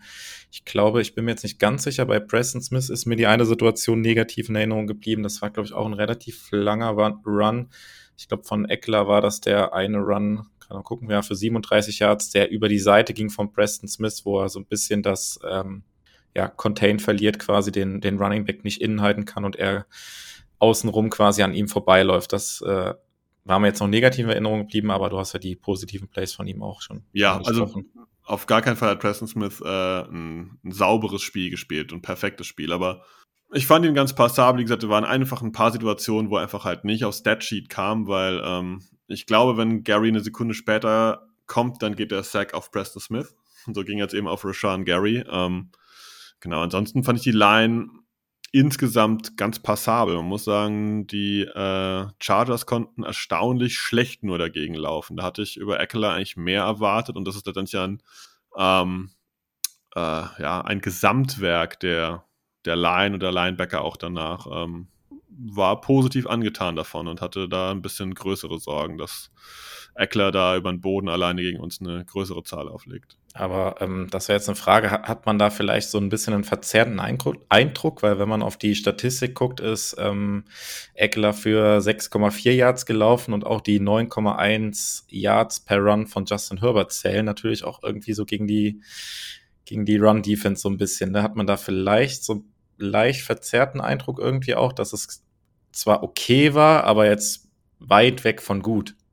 Ja, weit weg von gut. Ich hatte es halt einfach noch schlechter erwartet, dass sie Eckler überhaupt nicht stoppen können. Und ähm, es gab ja letztendlich einen Grund, warum die Chargers mit einer, hm, mit einer Resterampe, die sie da offensiv noch aufgefahren haben. Und das muss man auch einfach sagen. Also, wer es mal hören will, Mike Williams, Wide Receiver auf Injury Reserve, Joshua Palmer, Wide Receiver auf Injury Reserve, Jalen Guyton war nicht dabei, ihr Titan Gerald Everett war nicht dabei. Also, sie hatten im Prinzip Keenan Allen Äh, dann den First-Round-Rookie ähm, Quentin Johnson, der bislang nicht abgeliefert hat. Und der dritte Receiver war Alex Erickson, der, glaube ich, lange bei den Bengals war, damals am College bei Wisconsin. Äh, und der hatte 78 Prozent der Snaps gespielt. Das ist in seinem ersten Saisonspiel. Ich glaube, das sollte jedem äh, klar machen, dass das auch nicht so breit aufgestellt war. Und ich glaube, der Titan Stone Smart war auch den wenigsten Leuten vorher bekannt. Also es war schon, ähm, ja, äh, interessant. Ich glaube, dass diese Statistik halt verzogen ist, weil Eckler halt ein paar Mal gut durchkam, aber halt auch regelmäßig quasi gar nicht. Und sein zweiter Mann, Joshua Kelly, kam auch nicht durch. Und Justin Herbert, das waren ja keine, keine klassischen Laufspielzüge, die geplant waren, sondern halt meistens so Situationen, wo halt die Receiver nicht frei waren. Und Herbert konnte dann, naja, escapen, also sich äh, da rauswinden. Da kamen ein paar, paar Yards zusammen, aber insgesamt habe ich es einfach schlimmer erwartet, sagen wir mal so. Es war okay und ich hatte es äh, desaströs erwartet. Ja, und wenn du die fehlende Qualität der Chargers vielleicht auf den Skill-Positions ansprichst, ähm, abseits von Keenan Allen natürlich, ähm, da kann man natürlich jetzt entgegenwerfen, dass die Packers natürlich im, insbesondere im Backfield auch nicht gerade äh, prominent aufgestellt waren. Also ähm, Anthony Johnson auf Safety und äh, Jonathan Owens auf Safety mit äh, Valentine und Valentine äh, ist jetzt auch nicht die, äh, ist jetzt auch keine, ja, keine, keine Top-Namen, die man da liest. Also das gleicht sich doch insofern irgendwie ein bisschen aus, oder? Absolut, absolut. Ich glaube, wenn, wenn wir vor der Saison gesagt haben, hört mal zu. Äh, gegen die Chargers spielen die Packers mit Ballantyne, Valentine, Anthony Johnson und Jonathan Owens und die Chargers kommen. Das ohne ihre Verletzung. Hätte jeder gedacht, dass wir Richtung 40 kassieren, oder? da hätten wir gedacht, Allen, Mike Williams, die, die ganze Gruppe, Austin Eckler, die nehmen uns völlig auseinander. Ähm, und da würde ich auch mal ganz gerne Lanze brechen für Anthony Johnson vor allem, würde ich sagen. Und mir hat Ballantyne sehr gut gefallen. Der hatte ein paar richtig gute Plays gemacht. Ähm, ich habe jetzt oft schon heute Lob Richtung Valentine gehört. Ich finde, der hat es auch ordentlich gemacht, aber Ballantyne, wenn ich sehe, was er letztes Jahr zum Beispiel gemacht hat, ich glaube, das war das Spiel gegen die Giants. Was man, irgendein Spiel, wo er mal am Ende drauf kam und ähm, sah eigentlich aus wie jemand, der auf dem NFL-Roster nichts zu suchen hat. Ich finde, er hat im Moment so einen, macht einen Eindruck, wie wenn er ähm, ein passabler Death Cornerback wäre auf NFL-Niveau, weil das war ein sauberes Spielchen, was er da gespielt hat. Und ähm, ja, ich, ist immer schwierig jetzt zu sagen, man ist zufrieden gewesen. Ne? Also wir kommen sicher noch zu einem Punkt, dass die Chargers das Spiel auch hätten gewinnen können, müssen, sollen. Also ähm, da waren ja einige Drops dabei, äh, die normalerweise den Chargers den äh, Sieg sichern. Ähm, ja, aber insgesamt war ich aufgrund der Personaldecke einfach zufrieden, wie sie es gemacht haben. Ja, und äh, Valentine muss ja vermutlich auch nicht mehr sein als ein guter Backup. Also normalerweise wird er auch nicht mehr bei uns auf dem Feld stehen, wenn ähm, Stokes irgendwann wieder fit sein sollte und Alexander, dann ist er halt vielleicht Corner 4. Mm, genau, und hast dann mit Valentine noch deinen ähm, ja, Corner direkt dahinter. Und du hast angesprochen, hat viel Lob bekommen und ich glaube auch in diesem, diesem Spiel wieder zurecht. Äh, ich glaube, drei Pass-Breakups gehabt und ich glaube sogar alle drei bei Third Down. Ähm, ja, was natürlich dann mit spielentscheidend auch ist und er hat ja häufiger gegen Keen Allen gespielt. Ähm, ja, überraschend, dass da jetzt so ein ja, Rookie da auf einmal kommt und ähm, ja, jetzt unser Corner Nummer eins ist gegen ja, Justin Herbert und Keenan Allen. Und das halt auch nicht schlecht macht. Ja, ja.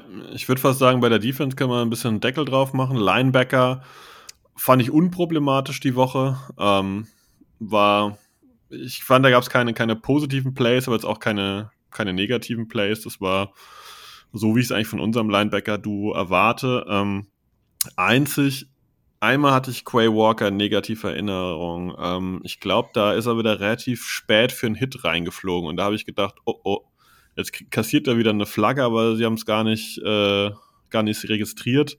Hat scheinbar immer so eine Tendenz, da manchmal ein bisschen drüber zu sein. Hast du das ja. auch gesehen oder ja. war nur ich da mit dem Eindruck?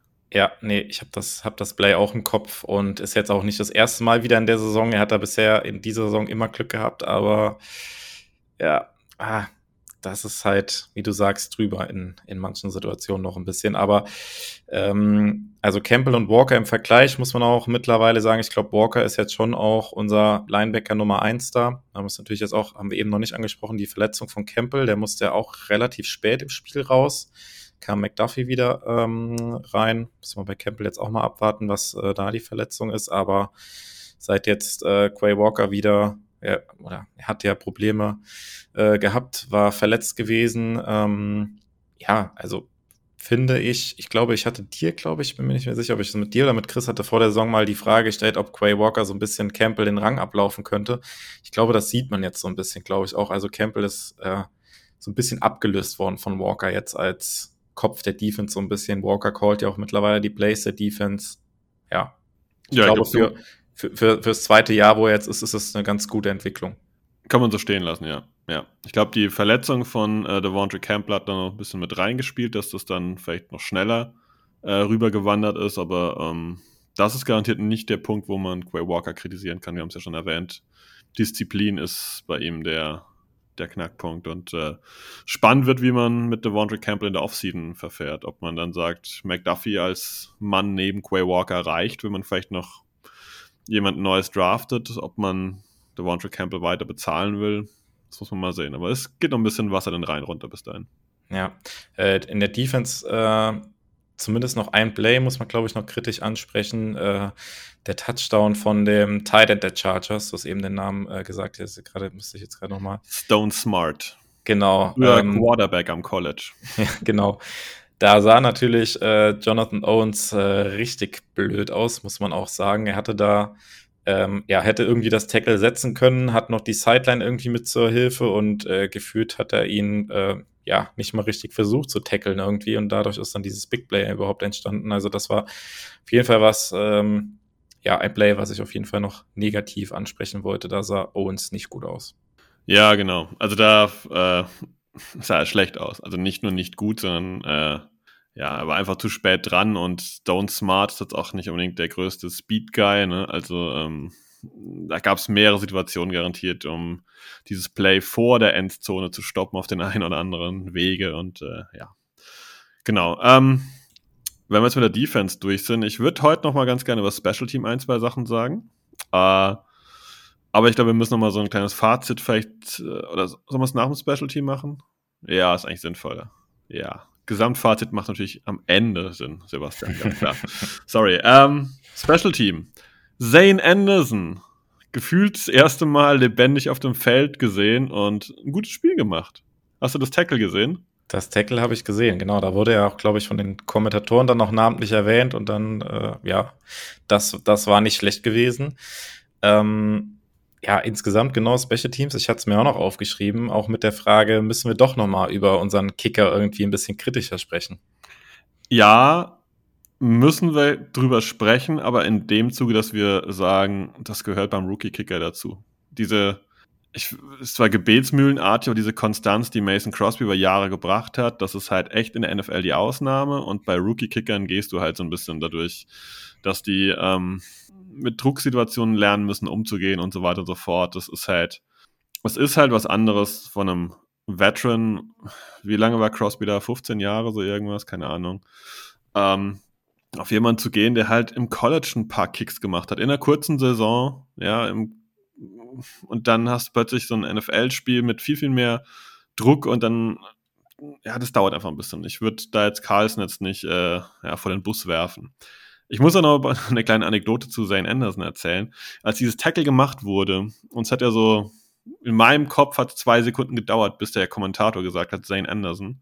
Ähm, diesen zwei Sekunden hat mein Kopf gerattert und gesagt, wer zum Henker hat das Tackle gemacht? Wer ist das? Weil ich habe den vom Körperbau und von der, von der Hautfarbenkombination nicht zuweisen können, wer ist das eigentlich? Alle anderen hat man so tendenziell eine Ahnung oder sieht einen Teil der Rücknummer und weiß ganz nur alles klar, das hier war, keine Ahnung, 54 Christian Welsh oder so irgendwas, weiß man. Und da habe ich jetzt ja so, wer ist das? Weil ich die, diesen Körperbau und die Nummer gar nicht, äh, was für eine Nummer hat er? 39? 29? Ja, ich glaube schon. Ich gucke mal schnell nach. Rede Ich mein, weiter. Irgendwas, irgendwas, irgendwas mit 9 und da hatte ich ganz kurz wirklich so ein, ja, so einen, so einen geistigen Aussetzer, wer das überhaupt sein könnte. Und ähm, habe kurz gegrinst, als sie gesagt haben, Zane Anders. Und ich so, ach ja, stimmt. den gibt's auch noch. Der ist ja nicht nur inactive oder äh, verletzt, sondern äh, den gibt's auf dem Spielfeld. Ja, und scheinbar schneller Kerl. Ja, Nummer 39, du hast, du hast recht, genau. Ähm, ja, vielleicht nochmal zurück zum Kicker. Ich äh, würde natürlich dir zustimmen, wenn du sagst, ähm, klar, das sind irgendwie so Rookie-Sachen, das passiert halt irgendwie. Ähm, dem würde ich irgendwie entgegnen, extra Punkt sollte aber schon sitzen, oder? Weil der hätte uns am Ende natürlich auch noch sehr teuer zu stehen kommen können, weil die Chargers natürlich am Ende hätten mit einem Field Goal die Overtime erzielen können und ja, so ein läppischer Extrapunkt hätte das natürlich verändern können. Und die, also ein Field Goal aus 52 Yards im Lambo Field, okay, passiert, würde ich so unterschreiben, wie du es gesagt hast, Extrapunkt sollte schon sitzen. Ja, ja, da, da gibt es nichts zu sagen. Ja, das sollte schon sitzen. Das andere Ding da, ähm, ja, verzeih ich ihm irgendwie halt. Ne? Das waren Ja, das 53 Yards, 52 Yards, sowas. Es war ja auch, also die, die Offense hat ja da mit, äh, das war, glaube ich, die Sequenz auch mit einem, mit einem, mit einer Strafe und mit einem Sack dann noch und sowas, wo die, wo die Offense selbst dann äh, dafür gesorgt hat, dass das Field Goal deutlich länger war, als es hätte sein müssen. Ähm, ja, aber was, also da bin ich auch mal gespannt, ob sich das irgendwie jetzt äh, fortsetzt. Aber was mir irgendwie auch aufgefallen war, dass die Kickoffs von ähm, äh, Carlson ähm, fast alle so ja zwischen 5-Yard-Line und Endzone so runterkamen und die Chargers fast alles returned haben. Ich weiß nicht, ob das in dem Spiel irgendwie Teil des Gameplans war, dass man nicht so weit kicken wollte. Da bin ich jetzt mal gespannt, ob das irgendwie doch ja vielleicht jetzt was ist, was sich abzeichnet, wenn es jetzt kälter wird. Ähm, das hat mich ein bisschen überrascht in dem Spiel, möchte ich sagen, ohne dass ich da jetzt irgendwie ein allzu großes Take jetzt aus einem Spiel schon rausziehen wollen würde. Spannender Punkt. Ähm, ist mir gar nicht so aufgefallen. Äh, ich muss zugeben, bei Kickoffs gucke ich jetzt nicht ganz so detailliert immer genau hin, wo die, hin, äh, wo die Das ist hingehen. der Moment, wo man aufs Handy guckt, ne? Das ist der Moment, wo man kurz seine Statistik schaut, wie man gerade in der Woche in der äh, Hörerliga gegen die Fighting Shangles spielt. Er ist Ähm, nicht die Hörerliga gewesen. Das ist die Vereinsmeisterschaft gewesen. Oh, die Vereins. Nicht Ah, okay. Man muss Noch- dazu noch sagen, schlimmer. dass wir zwei in zwei Ligen dieses Jahr durch Zufall gegeneinander spielen und äh, genau. Ähm, nee, äh, ist mir nicht aufgefallen. Mit dem Wetter, das könnte schon sein. Ich meine, äh, Carlson war in äh, Auburn. Ähm, ist jetzt nicht so das kälteste Wetter da unten. Ähm, ja, muss man, glaube ich, beobachten, aber pff, wie gesagt, Rookie-Kicker, das, das gehört dazu. Ähm, ist insgesamt eine junge Mannschaft und äh, ja, wenn ich nochmal positiv erwähnen will, Panther.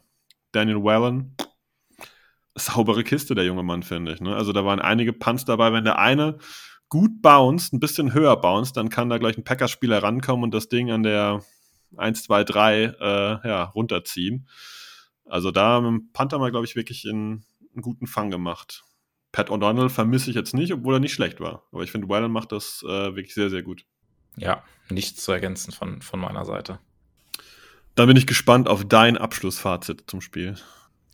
Mein Abschlussfazit zum Spiel. Ja, ich glaube am Ende, äh, habt es ja eben auch schon mal angedeutet, ist es ähm, etwas glücklich, dass die Packers gewonnen haben. Die Chargers hatten genug Möglichkeiten, äh, das Spiel zu gewinnen.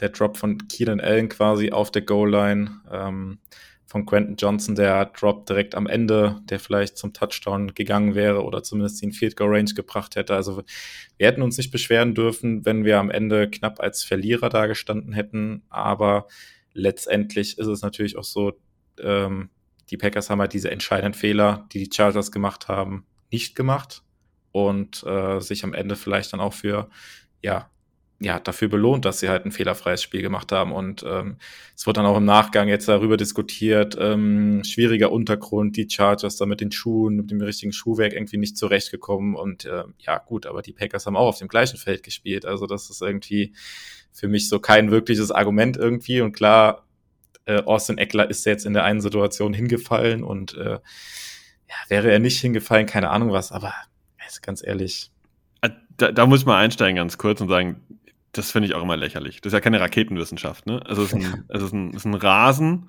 und äh, das gleiche könnten die Packers bei jedem Auswärtsspiel sagen. Ja, das ist nicht der Rasen wie im heimischen Stadion, da rutsche ich ja immer weg. Und das ist irgendwie hier der Turf in der Halle und hier weht der Wind anders. Ja, Leute, das ist halt einfach so, ne? Also das war mir schon in der Spielberichterstattung, weil es schon zu dramatisch aufgezogen, wie stark die Charger sich auf diesen Boden einstellen müssen. Also es, ist ja, es war jetzt ja kein Kartoffelacker, was die Packers da ja, und die, und, und die Sonne, die die Receiver geblendet hat, um Gottes Willen. Ah, ja. ja. gut, das war dann vielleicht in einer Situation dann wirklich entscheidend für den Drop, aber das ist dann halt einfach auch Pech in der Situation. Wenn das jemand wissen muss, dann die Chargers aus Los Angeles, Kalifornien. Ja, genau. Also das ist albern. Sonne müssten die kennen, ne? Also sie, sie hatten ja noch Glück, dass so gutes Wetter im Lambo war. Also letztes Jahr um die Zeit war ich ja da gewesen zum Spiel gegen die Titans. Da waren es, glaube ich, 25 Grad Celsius kälter gewesen. Also können ja. sich nicht beschweren. Also, genau, sorry, muss ja einen Take da kurz unterbrechen. Das war, also fand ich albern mit diesen Stollen. Ja. Nee, das, also das, das war so im Prinzip jetzt mein Take zum Spiel. Wie gesagt, die Packers vielleicht am Ende bisschen glücklich, aber vielleicht haben sie sich das Glück auch entsprechend erarbeitet, so würde ich sagen. Ja, ich glaube, da kann ich insgesamt mitgehen. Ähm, die Chargers hätten sicherlich sieben Punkte mehr machen müssen an irgendeiner Stelle. Dass sie es nicht getan haben, es ist manchmal Glück, manchmal ein bisschen Pech in der NFL, aber das gehört einfach, finde ich, auch dazu. Äh, die Packers haben sich aus meiner Sicht aber auch einfach verdient zu gewinnen, weil sie offensiv eine saubere äh, Leistung gezeigt haben. Und ähm, ich fände es wäre schade gewesen, nach jetzt einer guten Leistung letzte Woche quasi zweimal offensiv gut verbessert zu spielen und dann halt nichts in der Hand zu haben. Und daher habe ich da jetzt kein Mitleid mit dem Chart oder so irgendwas ich muss zugeben, der Einzige, mit dem ich Mitleid habe, ist der Quarterback, Justin Herbert. Also fand ich, ähm, ich erwähne hier selten, dass Spieler aus dem gegnerischen Team mir sehr, sehr gut gefallen haben, aber Justin Herbert ist ein Top-Quarterback. Und äh, in was für einer, naja, ich sage jetzt nicht Shitshow, aber ähm, der hätte echt Besseres verdient. Und ich glaube, mit dem kannst du ein richtig gutes Team aufbauen, aber die Chargers, da ist ja auch, ähm, sorry, Keenan Allen und sonst ist da halt nicht viel. Ne? Und äh, ja, er tut mir ein bisschen leid. Also ich war von seiner Leistung, war ich sehr, sehr begeistert. Mir sehr gut gefallen. Aber wir sind ja im Packers Talk und nicht im Blitz Talk. Genau. genau. Und ähm, ja, ich bin die ganze Zeit hier schon auf Twitter am gucken, ob es irgendwelche News gibt zu den Verletzungen. Leider noch nichts. Eine Sache, die wir eben noch nicht angesprochen haben, würde ich jetzt äh, noch kurz ergänzen. Äh, Dontavian Wicks musste ja auch äh, verletzt raus. Verdacht auf Gehirnerschütterung. Das wäre natürlich was, äh, wenn sich ähm, ja, der Verdacht dann bestätigt hatte, dass er eine Gehirnerschütterung hat, also im Concussion Protocol ist, dann wird das für Donnerstag auf jeden Fall nicht reichen. Das kann man, glaube ich, jetzt schon sagen in der kurzen Woche. Äh, das vielleicht noch als Ergänzung, aber vielleicht, wenn ihr die Folge hört, wisst ihr da auch schon mehr und der Verdacht hat sich nicht erhärtet. Und ähm, ja, Sebastian, ansonsten hätten wir jetzt eigentlich nur noch einen Punkt, worüber wir reden können und die Frage, ob die Packers jetzt zurück im Playoff-Rennen sind. Denn ich war selbst überrascht, als ich das ähm, ja, die Standings sozusagen gesehen habe und die Packers sind jetzt auf Platz 8 und Platz 7 reicht ja für die Playoffs. Ja, der junge Herr auf der anderen Seite des Mikros versucht mich zu triggern. Ähm, ich glaube nicht, dass das Ansinnen an Playoffs jetzt im Moment der richtige Punkt ist. Sollte es reichen, okay. Äh, aber letztendlich haben die Packers ja dann nicht in den Playoffs verloren. Also es gibt ja keine realistische Chance, dass man irgendwie da relativ weit kommt, sage ich jetzt mal. Das müsste wäre ein, ein, äh, ja, ein, ein Märchen quasi, was man da, da schreiben würde. Äh, ich weiß auch nicht, wie die ganzen Tiebreaker da jetzt fallen. Ne? Du hast das im Vorgespräch erwähnt. Wir haben gegen die Falcons verloren und die Falcons sind irgendwie hinter uns gelistet aktuell. Und also da scheint einiges so ein bisschen positiv für die Packers zu fallen, aber klar ist, die Packers müssen demnächst noch gegen die Chiefs spielen. Jetzt am Donnerstag gleich gegen die Lions. Spielbeginn ist, glaube ich, 18.30 Uhr. Da kann ich direkt mal unseren Content fallen lassen und der Podcast kommt jetzt hier montags abends raus. Morgen Abend kommt Enemy Territory raus. Morgen Abend kommt äh, Upside Down als Artikel raus und am Mittwochmorgen kriegt ihr die Preview geliefert zu dem Spiel am Donnerstag. Also nehmt euch einen Tag Urlaub einfach und dann könnt ihr alles lesen und hören.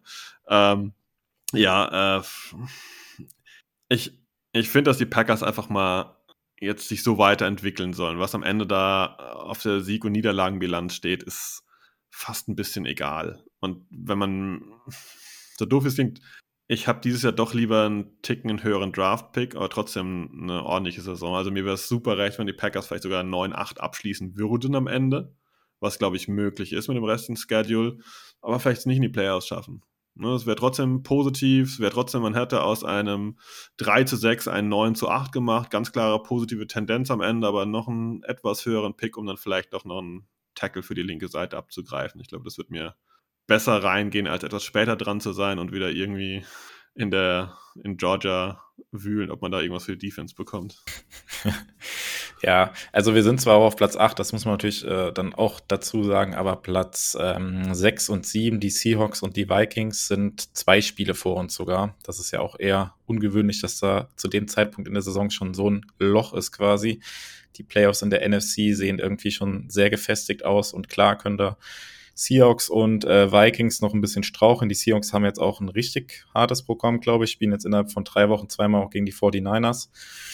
Ähm, aber ich habe es eben im Vorgespräch schon zu dir gesagt, da hast du mir im Prinzip auch zugestimmt. Also wenn da irgendwie wir nochmal irgendwie einen Case Richtung Playoffs irgendwie aufmachen wollen, dann äh, will ich auch sehen, dass die Packers jetzt die Lions schlagen am Donnerstag und äh, dann würde ich vielleicht auch wieder auf den Zug mit aufspringen. Aber ähm, ja, jetzt mit den Verletzungen, die wir äh, besprochen haben, die Lions sahen jetzt nicht ganz so gut aus gegen die Bears, muss man auch sagen, aber ähm, ja, also das, das sehe ich noch nicht. Die Lions sind da schon noch eine Stufe ähm, über den Packers aktuell, auswärts in der kurzen Woche bei den Lions.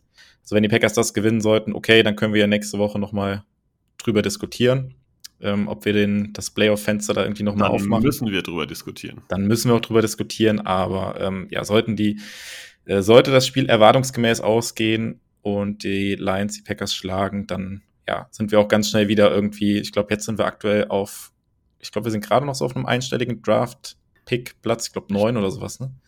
Ich glaube, ich habe zehn gezählt, aber ich, das ist ja auch immer so situativ. Ja, und äh, mit der Niederlage dann vielleicht gegen die Lions sind wir auch ganz schnell wieder irgendwie bei sechs, sieben, fünf oder sowas. Und ja, so schnell geht das dann halt. Äh, Teams denken da natürlich ein bisschen anders. Also die, die Packers werden jetzt niemals äh, denken, ah, die Saison ist jetzt gelaufen oder sowas, sondern die werden sich darauf vorbereiten, die Lions zu schlagen und sich entsprechend nochmal ins Spiel zu bringen. Ja, ja, ja. Also sehe ich auch so. Die, die Lions müssen geschlagen werden, um da ernsthaft wieder in dem, dem Playoff-Rennen ähm, ja, die Hand zu heben. Vorher ist das halt einfach nur der achte Platz und nicht, weil man da jetzt ganz an den Playoffs dran ist, sondern einfach nur, weil alles darunter schlechter ist oder die ganzen Tiebreaker dann ein bisschen für uns fallen, weil es bleibt immer noch dabei, die Packers stehen 4 und 6. Ne? Das ist immer noch der Schlüsselpunkt. Wir sind haben einen negativen Rekord und damit kommt man in der Regel nicht in die Playoffs. Genau. Ja, ich weiß gar nicht, Sebastian, haben wir noch irgendwas äh, vergessen diese Woche? Du hast schon einen Überblick gegeben, was uns jetzt in der kurzen Woche erwartet. Äh, vermutlich hören wir uns ja mit dem Podcast äh, am Freitag vielleicht schon wieder. Das haben wir jetzt noch nicht abgesprochen, aber ein leichtes Nicken von dir. also ich sag mal, spätestens bis Samstag habt ihr äh, was von uns da. Genau. Ähm, ja, äh, krasse Woche irgendwie für uns alle, glaube ich. Ne? Ich weiß gar nicht, wie es jetzt, aber man mal einen Einblick bekommt. Äh, wir haben gestern Abend das Spiel gesehen. Äh, Tobi hat heute Morgen die Review geschrieben. Wir sitzen heute Abend jetzt hier an der, äh, an der Podcast-Aufnahme. Sepp von Horn macht morgen Enemy Territory. Ich lese Upside Down Korrektur, schreibe die Preview. Wir hören uns, wir, wir gucken am Donnerstag schon wieder Football und Freitag oder Samstag hören wir uns schon wieder. Ähm, die Woche ist Football loaded auf jeden Fall und ähm, ich hoffe, ihr habt auch Spaß dabei. Und äh, ansonsten einfach nochmal danke fürs Zuhören. 250 Folgen lang und ähm, auf die nächsten 250. Genau, und am Donnerstag gibt es das erste Spiel die Saison der Packers im Free TV. Zwar nur bei Nitro, aber ja auch frei empfangbar. Das erste Mal im Free TV und nicht, äh, nicht nur bei The Zone oder beim Game Pass. Ist ja auch was. Und zu einer sehr freundlichen Zeit für uns ja auch um 18.30 Uhr. Ja, ja, sehr, sehr, sehr schön. Äh, kann ich sogar danach vielleicht noch zum Sport gehen oder ich gucke das zweite Spiel noch. Mal gucken. Alles klar, ich glaube dann. Danke fürs Zuhören und äh, dann hören wir uns vielleicht schon am Freitag oder Samstagmorgen wieder. Macht's gut. Bis dahin eine gute Woche. Bleibt gesund. Go Pack Go. Go Pack Go.